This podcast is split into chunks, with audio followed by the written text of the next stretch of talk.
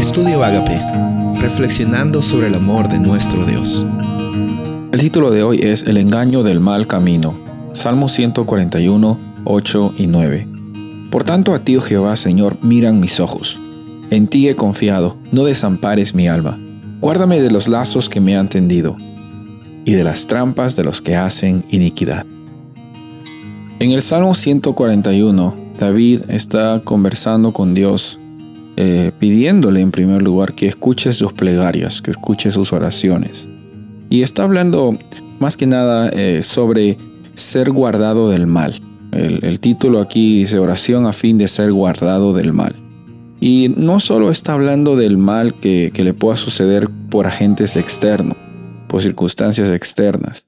A veces pensamos que las tentaciones y el mal vienen hacia nosotros con por las cosas que hacemos o no hacemos o por personas que nos quieren atacar, pero muchas veces hay batallas internas que el enemigo quiere poner en nuestra cabeza para que pensemos que no merecemos del amor de Dios, para que pensemos que ya no hay oportunidad para salvación, para que pensemos que tú no eres un hijo o una hija de Dios por el pasado que tienes, por las eh, luchas que estás teniendo, etcétera, etcétera.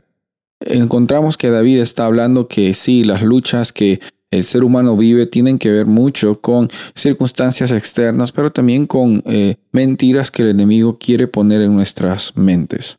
Y en medio de estas circunstancias, David está diciendo, por favor Dios, en ti estoy mirando, en ti estoy confiando, no desampares mi alma.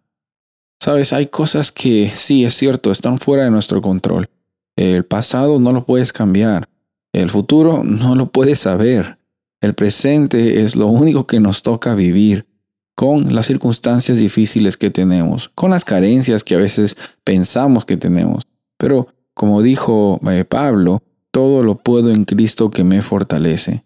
Sabes, eh, el engaño del mal camino es pensar de que las personas porque están actuando mal y hacen las cosas mal, algunas personas dicen, bueno, sí, qué tan malos son ellos porque viven esta vida que están dejándose llevar por sus tentaciones.